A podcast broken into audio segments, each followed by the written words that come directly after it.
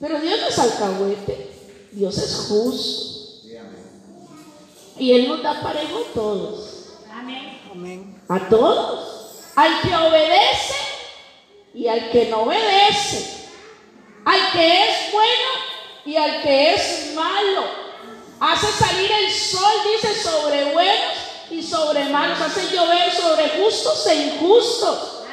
Y que dice, pero ¿por qué Dios? ¿Por qué no les manda un rayo y los castiga? Porque hay gente que piensa así, ¿verdad? ¿Por qué no nos parte el Señor de una vez y los destermina de esta tierra, Dios mío? Hay gente que de una vez aplica juicio, ¿ah? Y hace, hace poco iba en un taxi y decía, le decía el taxista a otro señor que iba en el taxi y le dice, vea que la Biblia dice que esto va a arder a 40 grados. Y yo, santo Dios, ¿a dónde? La gente empieza a decir, la Biblia dice, sí, sí, la Biblia dice que esto va a arder y que no sé cuánto. Y Dios santo, Dios. Y la gente sabe. La gente sabe. Cuando el Señor se bajó, le pregunté, le digo, oiga, ¿usted es cristiano? Me dice, no. Pero a mí me gusta oír la palabra. Y yo, ah, ya. La gente habla de lo que no sabe, ¿verdad? De lo que no conoce. Pero lo importante es que saben que hay un Dios. Saben que hay un Dios. Y saben que a ese Dios hay que darle cuentas. Saben que a ese Dios vamos a tener que estar un día delante de Él diciéndole, Yay, Señor, esta es mi excusa, pero el Señor le va a decir, ¿se acuerda que yo lo bendije? Usted, yo la bendije. ¿Se acuerda que a pesar de que usted no obedecía, yo siempre le abría puertas de bendición? Aquí, lo otro. Y yo me imagino que el Señor tiene la última tecnología, Jimmy. Yo creo que mientras el Señor nos va a estar pasando a cada uno por nombre, se va a estar pasando, hay una proyección de nuestra vida, imagínense. Y nosotros ahí esperando hasta que nos, tiembla todo, ¿verdad? Yo me imagino que, que, le va a agarrar a uno la temblorina y todo. Cuando diga, pase, este, Jaina Durán, pase. ¡Ay, santo Dios! Y ya, Dios mío, y todo mundo, uy, ojalá que entre, ojalá que entre, ¿verdad? Y los que no la quieren dicen, ojalá que no, ojalá que no. porque es así, yo me imagino que eso va a ser así, porque vamos a estar, dice, pequeños y grandes delante de Él, y se van a abrir los libros. Amén. Ahí va a estar el asunto, ¿verdad? Y entonces el jefe empieza y le dice, venga, pase usted. Y entonces usted pasa, mi hermano, y entonces empieza el jefe a darle ahí el resumen, ¿verdad? Y entonces le dice, ajá, muy bien, sierva fiel. En lo poco me fuiste fiel, en lo mucho te pondré. Entra al gozo de tu Señor. Entra. Vamos, entra. Pero a otros, dicen que otros van a decir, ya, Señor, pero, este, Señor, pero vea, recuérdese que yo en su nombre oraba por los enfermos y eran sanos. Recuérdese, Señor, que yo hablaba en lenguas y que yo iba a la iglesia, por lo menos los domingos, pero ahí iba. Señor, recuérdese que yo ofrendaba y que yo, y el Señor le dice, ¿y cómo se llama usted?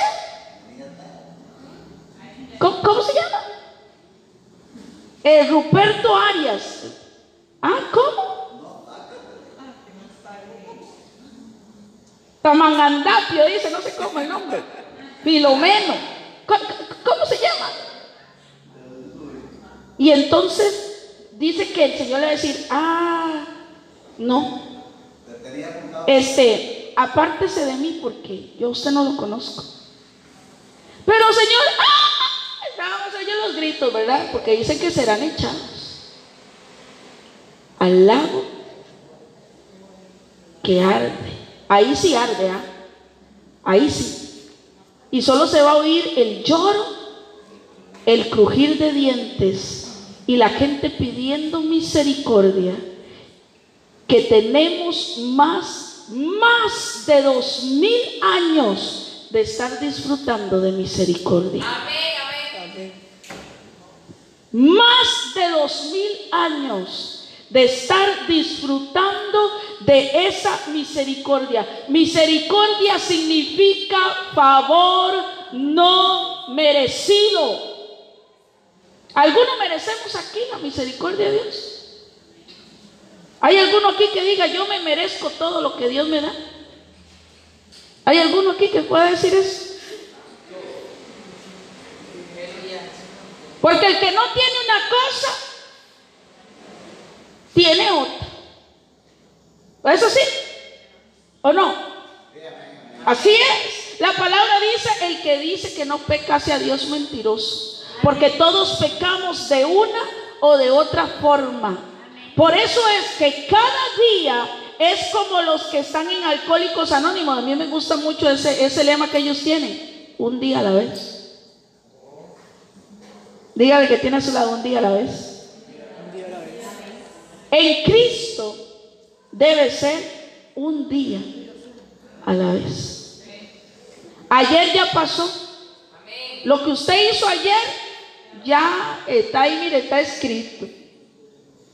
Pero de hoy en adelante usted puede cambiar la historia. Desde aquí en adelante usted puede cambiar la historia. Usted puede escribir algo diferente para su vida. Tal vez usted tiene 50, 30 años de ser un cristiano guachi Tal vez usted tiene 20 eh, años de ser un cristiano criticón, enojón. Una persona que no le ha entregado su corazón a Cristo. Tal vez tiene remordimientos, tal vez tiene resentimientos. Tal vez tiene odio, tal vez tiene depresiones, tiene cuestiones que no le ha entregado al Señor, tal vez tiene tiempo.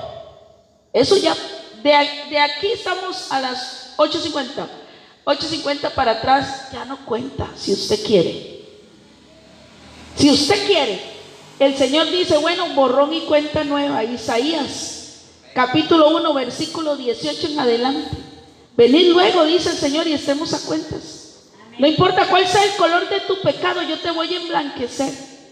Y es lo que la gente no entiende. Porque la gente quiere ojo por ojo y diente por diente. No aguantamos nosotros cuando estamos en una prueba. Ahora vamos a querer que el Señor nos envíe el castigo de la ley. Tenemos que vivir bajo esta gracia y esta misericordia. Que dice la palabra del Señor, acercaos confiadamente al trono de la gracia. Cuando usted viene a la casa de Dios, usted tiene que entender que el Señor está dispuesto a bendecirte que Él quiere quitarte toda carga y romper todo yugo, llevarse todo aquello que te aleja de Él y darte una oportunidad para que tú te deleites en su amor y su misericordia. Para que puedas gozarte. Por eso el salmista decía, deleítate a sí mismo en Jehová. Y Él te concederá la petición de tu corazón. Pero está hablando de deleite y deleite significa gozarse. ¿Cuántos se gozan en Dios? Amén. Amén. Sí, yo me gozo. Yo me gozo, yo me gozo. Y perdemos ese gozo. Perdemos el gozo porque estamos pensando en que se nos acabó la plata o que no tenemos. Perdemos el gozo porque estamos pensando que se nos quemaron los frijoles.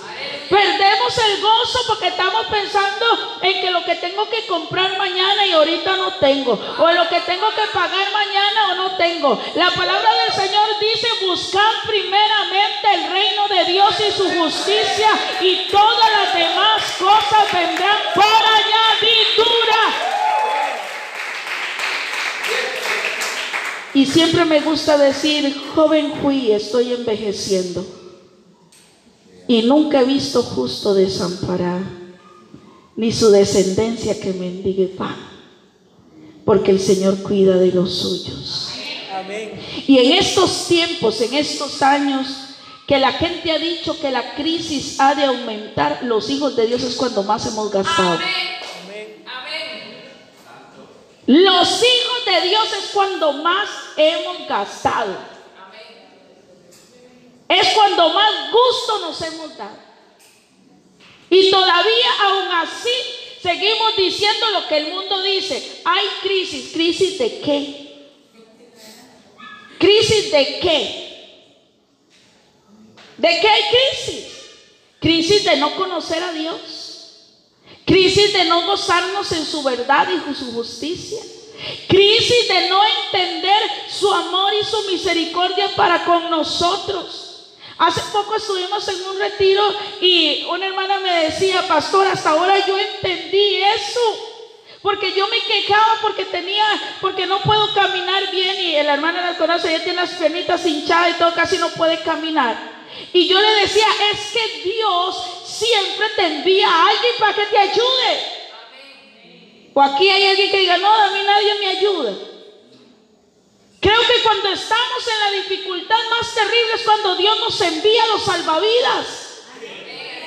Usted siente que ya, ya se ahogó y el Señor dice, tome llorón. O tome llorona. ¿Sí o no? Usted se siente perdido en el desierto y en eso aparece la nube de gloria. De día columna de nube, de noche columna de fuego. A alguien envía Dios para dirigirlo en medio del desierto. Alguna idea le envía Dios para que usted salga de ahí y lo dirige a las fuentes de agua, de bendición. Pero nosotros siempre nos estamos ahogando y diciendo, no, esa hermana decía, no, es que yo ya no puedo ni caminar. Yo digo, mientras usted esté ahí muriéndose, más rápido se va a morir. En el momento en que usted decida levantarse y decir, yo le creo a Dios y camino por fe, como viendo a la invisible, aunque no lo esté viendo, el Señor le va a dar la victoria, no importa cuál sea el gigante. Usted va a ser más que vencedor.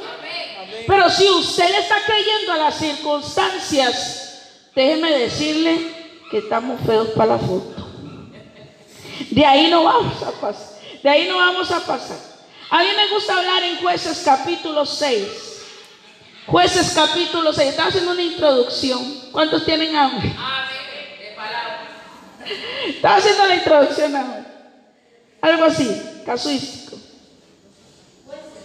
Jueces capítulo 6. Leo honrando al Padre, al Hijo, al Espíritu Santo. Los hijos de Israel hicieron lo malo ante los ojos de Jehová y Jehová los entregó en manos de Madián por siete años. ¿Por cuánto tiempo? Siete años. Ok. Y la mano de Madián prevaleció contra Israel. Y los hijos de Israel, por causa de los madianitas, se hicieron cuevas en los montes y cavernas y lugares fortificados. Pues sucedía que cuando Israel había sembrado, subían los madianitas y amalecitas y los hijos del oriente contra ellos, subían y los atacaban y acampando contra ellos destruían los frutos de la tierra hasta llegar a Gaza y no dejaban que comer en Israel ni ovejas, ni bueyes, ni asnos. Porque subían ellos y sus ganados y venían con sus tiendas en grande multitud como langostas. Ellos y sus camellos eran innumerables. Así venían a la tierra para devastarla.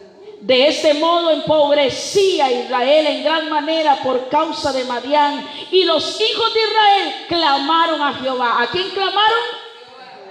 Clamaron a Jehová. Y cuando los hijos de Israel clamaron a Jehová a causa de los madianitas, Jehová envió a los hijos de Israel un varón profeta, el cual les dijo, Así ha dicho Jehová, Dios de Israel. Yo os hice salir de Egipto y os saqué de la casa de servidumbre. Os libré de la mano de los egipcios y de mano de todos los que os afligieron, a los cuales eché delante de vosotros y os di su tierra. Y os dije, yo soy Jehová vuestro Dios. No temáis a los dioses de los amorreos en cuya tierra habitáis pero no habéis obedecido mi voz. ¿Qué no hicieron? Ah, ok. Y vino el ángel de Jehová y se sentó debajo de la encina que estaba en Ofra, la cual era de Joás, Abieserita, y su hijo Gedeón estaba sacudiendo el trigo en el, el lagar para esconderlo de los madianitas. Y el ángel de Jehová se le apareció y le dijo, Jehová está contigo, varón esforzado y valiente. Señor, gracias porque sabemos que tú estás en esta noche en medio de tu pueblo santo. Tu palabra dice, donde están dos o tres en tu nombre, ahí estás tú. Y sabemos que tu presencia se mueve para bendición de nuestras vidas y de los oyentes. Cumple tu propósito a través de tu palabra y que sea tu nombre glorificado. Amén. Gloria a Dios. Los hijos de Israel hicieron lo malo. Hablamos, hablamos de que aquí todos cometemos errores por no decir pecados. ¿Qué es pecado? Dígalo, dígalo, ¿qué es pecado?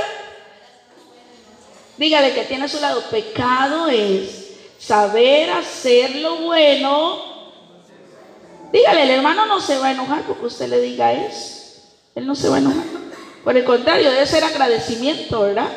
Porque nos están refrescando la mente. Hicieron lo malo delante de los ojos de Jehová y entonces el Señor los entregó. Como cuando usted le dice a su niño, no toque eso porque se va a quemar. No lo toque porque se va a quemar. Se va a quemar, se va a quemar. Y el chiquito, ¡ay! ¿Qué le dice usted? Cuando ves la llaga o la bomba y el ayayay y la llorada y todo el asunto, ¿verdad? Porque es así. Espiritualmente nosotros somos iguales. Somos hijos desobedientes. A pesar de que el Señor nos habla y nos advierte, siempre queremos hacer lo que a nosotros nos da la gana. Y después estamos llorando, echándole la culpa a Dios de nuestras decisiones. Dígale que tiene a su lado, no le eche la culpa a Dios de sus malas decisiones.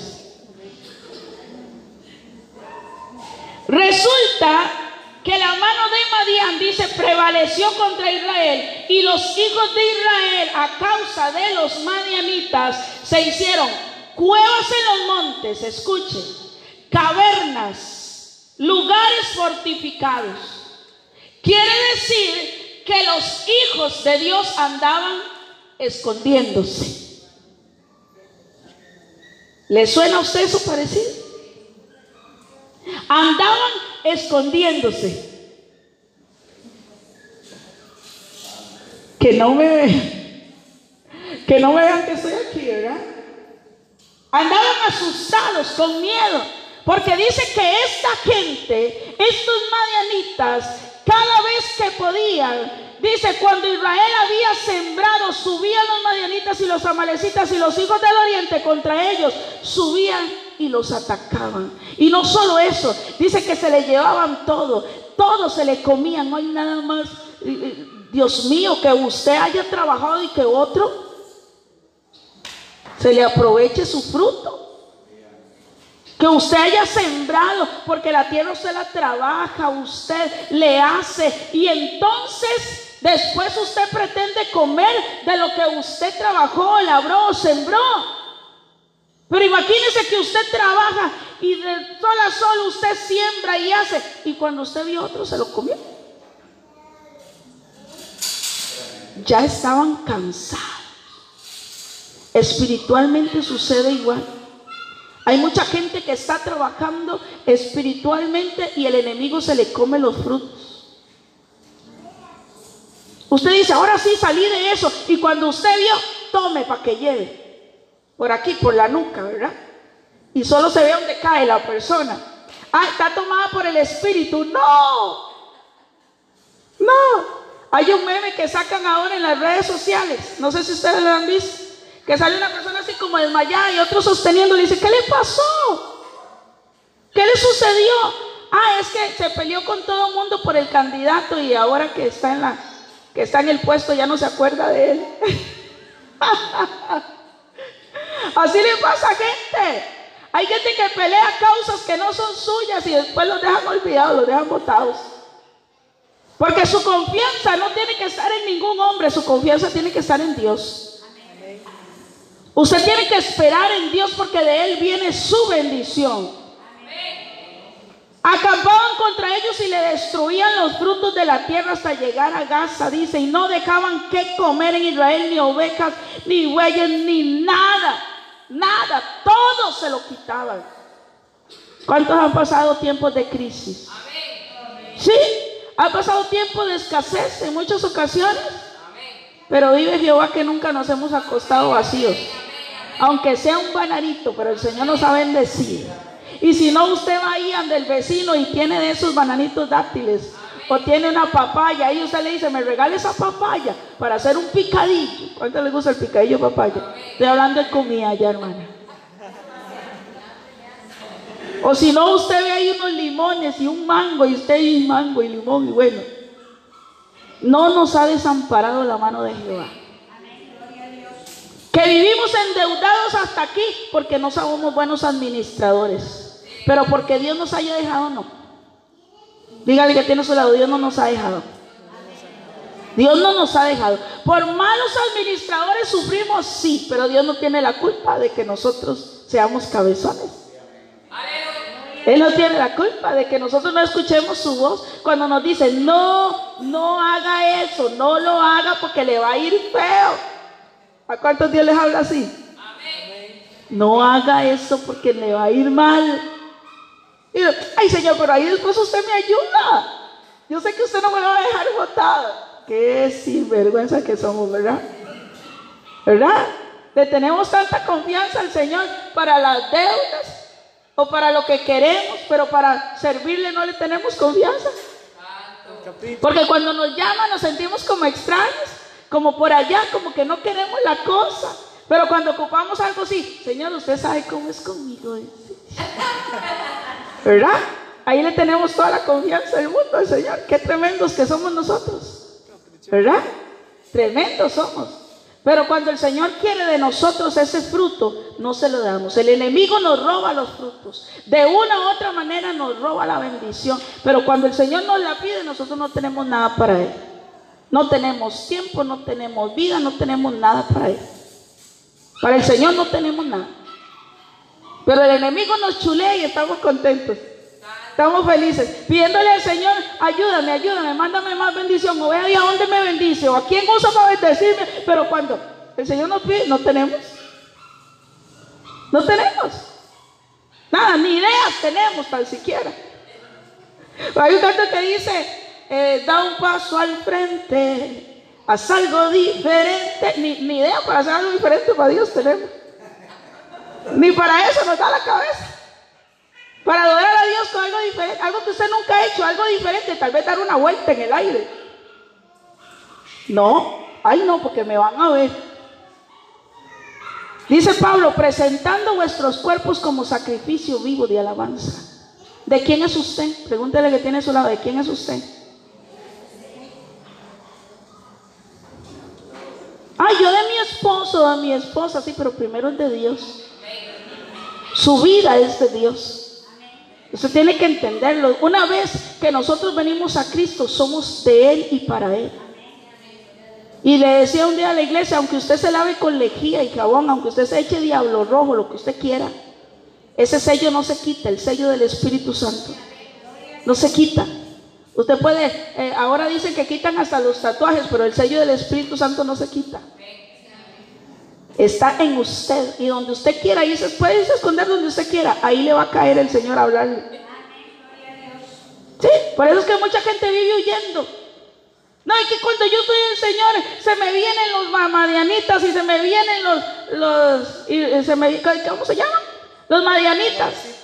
Los amalecitas se vienen contra mí, se levantan y se me comen la bendición. Y, el Señor le dice, pero es que lo único que tiene que hacer es escuchar mi voz. Está sufriendo porque quiere. Lo único que tiene que hacer es obedecer y buscarme.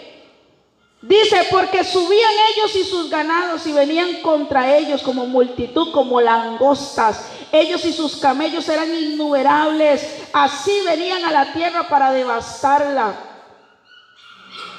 ¿Cuánta gente está buscando de Dios hoy en día? ¿Cuánta gente? Nosotros somos pocos, ellos son muchos. Físicamente, naturalmente hablando, pero espiritualmente, mayor es el que está en nosotros que el que está en el mundo. Mucha gente que busca de Dios se siente sola. Se siente que no hay nadie acompañándolo. Pero la noticia es esta.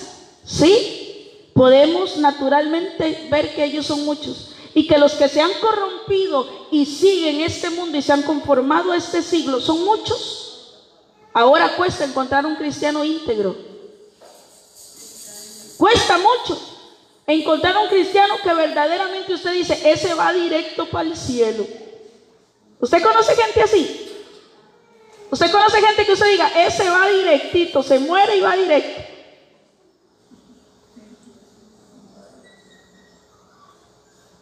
Más bien a veces uno piensa, eh, eh, uno como pastor, yo a veces pienso y yo le digo, Señor, que no se muera todavía, dale oportunidad, porque tiene que arreglar algunos papeles, tiene que arreglar algunos asuntos. Señor, no, no, que todavía no se vaya.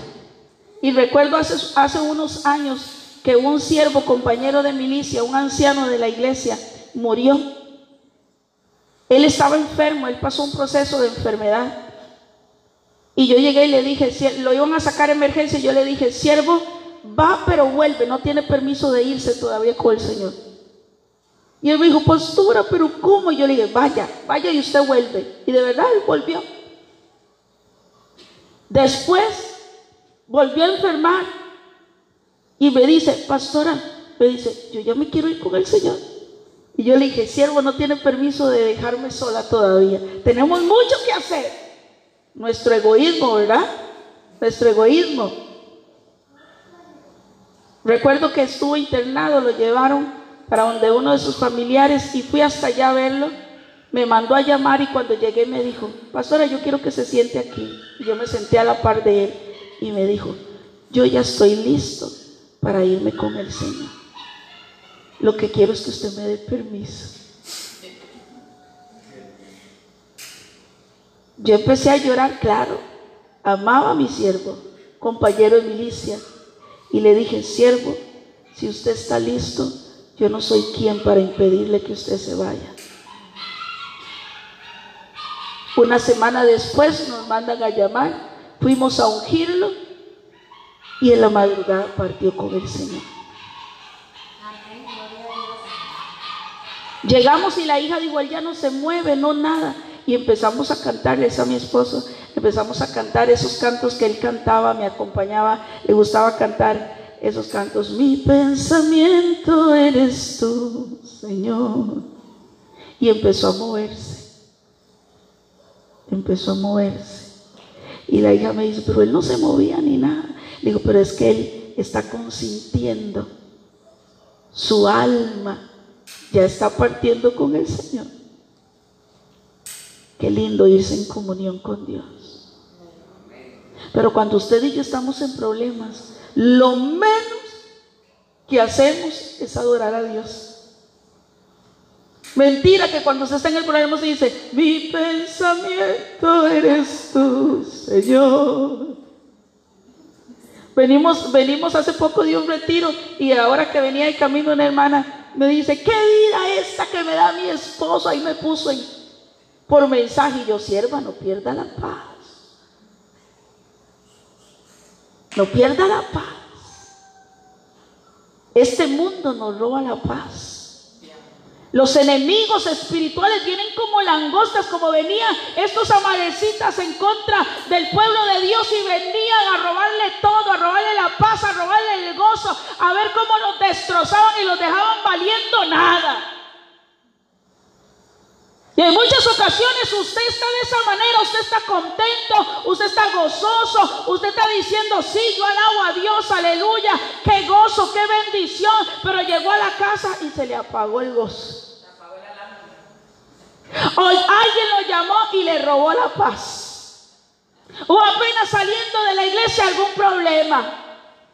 Y entonces, si en ese momento que usted está quejándose, en ese momento que usted está renegando, en ese momento que quiere agarrar del cuello al esposo, a la esposa, o a los hijos, guindarlos de una patita. En ese momento viene el Señor. ¿Qué pasa? Seamos sinceros, ¿qué pasa? Porque ¿cuál es nuestro propósito? No es ir al reino de los cielos. Eso no es. Ese es nuestro propósito. ¿Por qué le estamos luchando? Porque nos vean que somos iglesia o porque verdaderamente queremos agradar a Dios e ir a morar por una eternidad con Él. Nuestra lucha debe ser efectiva. Tenemos que saber que estos enemigos vienen a empobrecernos. El enemigo quiere empobrecer. Te dice que Israel se empobrecía cuando esta gente hacía esto. El enemigo quiere empobrecer tu alma.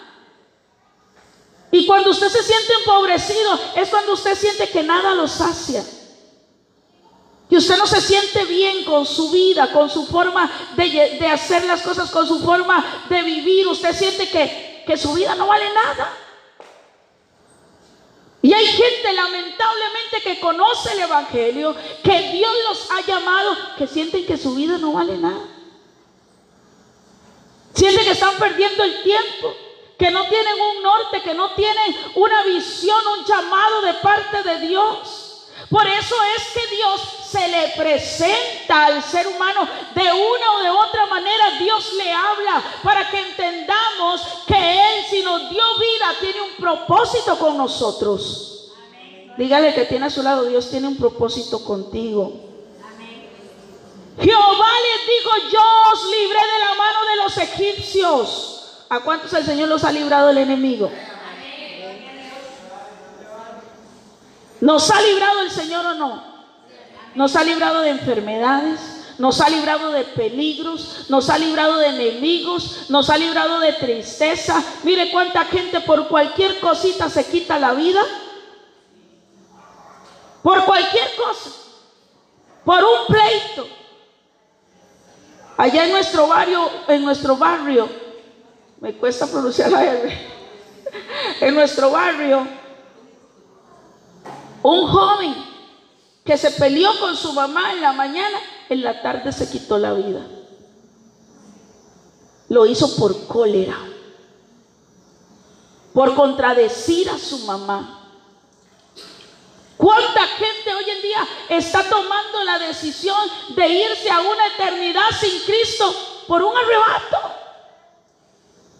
Por un colerón, por un disgusto, o porque piensan que Dios no los puede librar. Déjeme decirle que no importa las circunstancias, Dios te puede librar. Dios te puede bendecir. El Señor le dijo, yo los liberté de la mano de todos los que los afligieron a ustedes, a los cuales eché delante de vosotros y os digo esa tierra. El Señor les está recordando y les está diciendo, sí, yo sé que ustedes han pasado problemas. ¿Cuántos han pasado problemas aquí? Por favor, no se distraiga. Ya casi voy a terminar. ¿Cuántos han pasado problemas? Pero no importa los problemas, siempre Dios nos ha mostrado la salida. ¿O no? ¿O no? Y hoy usted puede decir, bueno, yo no sé cómo yo salí de eso, pero salí. ¿Te puede decir eso? Te puede decir, yo, ni sé cómo, no sé ni cómo me metí, ni cómo. No, ¿cómo nos metemos? Sí, nos metemos por desobediencia. Nosotros nos metemos en problemas por desobediencia, por no escuchar la voz de Dios. Pero qué bueno es el Señor que siempre nos saca. Él no nos deja ahogarnos. Él no nos deja morirnos. Como hay gente que nos deja morir solos. Sí, hay gente que nos deja morir solos. Dice, por si ni familia mía es, que se muere. No, yo antes lo quería mucho o la quería mucho, pero me hizo tal cosa, entonces ahora importa a mí lo que pase con él o con ella. ¿Te ha escuchado gente hablar así? Sí, yo sí. Hay gente que dice, es que éramos entrañables, amigos, hermanos del alma, pero desde que me hizo tal chanchada, entonces no quiero saber. no quiero saber más de él o de ella. ¿Cuántas chanchadas le hemos hecho nosotros al Señor? ¿Cuántas? Y usted ha escuchado a Dios decir, no quiero saber nada de usted. Es cuando más el Señor nos dice, venga papito, venga mamita, venga. Señor, pero es que yo, eh, a mí me da gracia ver la gente, porque nosotros no sé, a veces pensamos que somos o más justos o no sé qué Dios. Y la gente empieza a veces a llorar, Señor, es que usted sabe que yo fallé y que yo, y que yo no me merezco. Y ahí sí, el Señor sabe. Pero si Él lo está llamando, vaya. Si Él está llamando, acérquese. Porque el Señor no nos va a dar nada malo, Él nos va a dar todo bueno. Cuando el enemigo nos hace ofertas allá afuera, ni la pensamos dos veces en ocasiones. El enemigo le hace oferta a la gente y la gente corre a las ofertas. ¿Qué va a hacer todo a mila? Todo a mil o todo a 500. Usted ha visto ahora esos negocios. Y se llenan así, a mil y a 500. Oiga, y me encontré una en San José a 200. Serio, en serio, en serio. A 200. Después la llevo si quieren. El enemigo hace ofertones allá afuera y la gente como loca, ¿verdad? Aunque sea 200 colones, tienen que pagar. Pero el Señor le dice, venga, es gratis. No me tiene que pagar nada, venga. Yo te voy a emblanquecer, yo te voy a bendecir, yo te voy a levantar, yo te voy a restaurar. Y la gente dice, tengo que pensarlo. ¡Ay, Dios mío! Eso sí lo piensan. Cuando el Señor les hace un llamado, cuando el Señor les dice que quieren, eso sí lo piensan. Pero lo que el enemigo les ofrece allá afuera, aunque tengan que pagar con la vida, no lo piensan dos veces. Porque el enemigo, Satanás, con servirle, con llevárselo le paga. Así de sencillo. Porque no hay otro camino. O caminamos hacia una eternidad con Dios o nos vamos a una eternidad sin Él. Necesitamos saber que Dios, aparece a través de su ángel, a través de una persona, a través de sueños. Yo he visto gente que ha llegado a la iglesia diciendo, este Dios me habló por un sueño. ¿Cuántos conocen gente así? ¿Cuántos? Otros dicen, es que esa vecina no me dejó tranquilo, me decía, me decía, me decía, hasta que me ganó para Cristo. Otros dicen, bueno, es que me invitó tanto que ya voy a ir a ver qué es lo que quiere ahí conmigo. Sí, hay gente que por insistencia, pero hay gente que Dios le habla de una, de otra, de otra forma y no quieren nada con Dios, a pesar de que Dios le ha mostrado su grande misericordia siempre. Siempre. Y entonces el ángel se sentó dice, debajo de la encina de Ofra, la cual era Joás Abieserita, y su hijo Gedeón estaba sacudiendo el trigo en el lagar para esconderlo de los madianitas. Y el ángel de Jehová se le apareció y le dijo, Jehová está contigo, varón esforzado y valiente. A veces tenemos que hacer como, como hace uno de mamá, ¿verdad? Cuando le regalan un chocolate y tiene muchos hijos. Usted lo esconde en la refri, ojalá usted no lo vea camuflado. Yo no estoy hablando por experiencia, no, no, no, no. Jamás, jamás, jamás. Le regalan algo rico y usted va y lo esconde, ¿verdad? Ojalá no me lo encuentren aquí. Hay cristianos que andan así, andan escondiéndose porque saben que el enemigo en cualquier momento lo agarra y le quita lo que tiene. Porque usted tiene que andar huyendo. ¿Por qué mejor no anda bajo cobertura de Dios y el enemigo cuando lo vea usted tiene que salir huyendo él? ¿Por qué mejor no obedece la voz de Dios para que usted entienda que no importa lo que el enemigo levante contra usted, ninguna arma forjada prosperará en tu contra? Es mejor entenderlo. Y tras de eso, tras de que el Señor está viendo que ellos estaban escondiendo en cuevas y todo lo demás, le dijo a Gedeón, varón esforzado y valiente. Porque el Señor no mira tus defectos. Dígale que tiene a su lado, Dios no mira tus defectos. Dios mira tus virtudes. Usted puede ser un engañador, vividor, mentiroso, un falso. Cuando usted se acerca a Dios, Él no le dice a usted, usted es un vividor, mentiroso, falso. El Señor le dice a usted, venga hijo, venga hija, yo te voy a hacer un instrumento de honra en mi casa. Y hay gente que dice, yo, porque hasta ellos se asustan, ¿verdad? Yo, como soy yo. Y eso dice, sí, usted. A usted es que yo quiero para mi gloria para usarte como instrumento de bendición, para demostrarle al mundo que lo más vil ha escogido Dios para avergonzar a los sabios y entendidos. Es contigo que Dios tiene propósito. Es contigo que Dios quiere hacer cosas buenas y maravillosas. A pesar de que el mundo te señale, a pesar de que el enemigo te diga que tú no puedes y a pesar de que usted mismo piense que usted no puede, porque para Dios no hay nada imposible. No hay nada que Dios no pueda hacer o corregir. Hay gente que no se acerca a Dios porque tiene miedo. Es que ¿cómo yo voy a hacer para superar esto? ¿Cómo yo voy a hacer para cambiar esto? ¿Cómo yo voy a hacer para que el Señor me transforme en esto? usted no le, usted no le tiene que limitar eso. A usted lo que le tiene que importar es dar el primer paso y decirle, heme aquí, Señor. Porque hoy estamos aquí. Mañana, yo no sé, póngase de pie, por favor.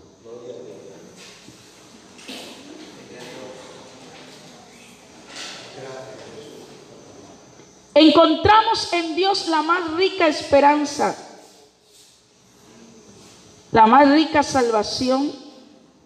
Encontramos en Él el escudo, la fortaleza y la protección que necesitamos todos los días para luchar contra nuestros enemigos. Y cuando le hablo de enemigos, no le estoy hablando a usted de gente, le estoy hablando enemigos espirituales que luchan para destruir tu alma. Yo quiero preguntarle cuál es ese enemigo que lo está afectando a usted. Puede ser enfermedad, puede ser un, mal carácter. Hace poco estaba escuchando en, las redes sociales la historia de este Kentucky, de Pollos Kentucky.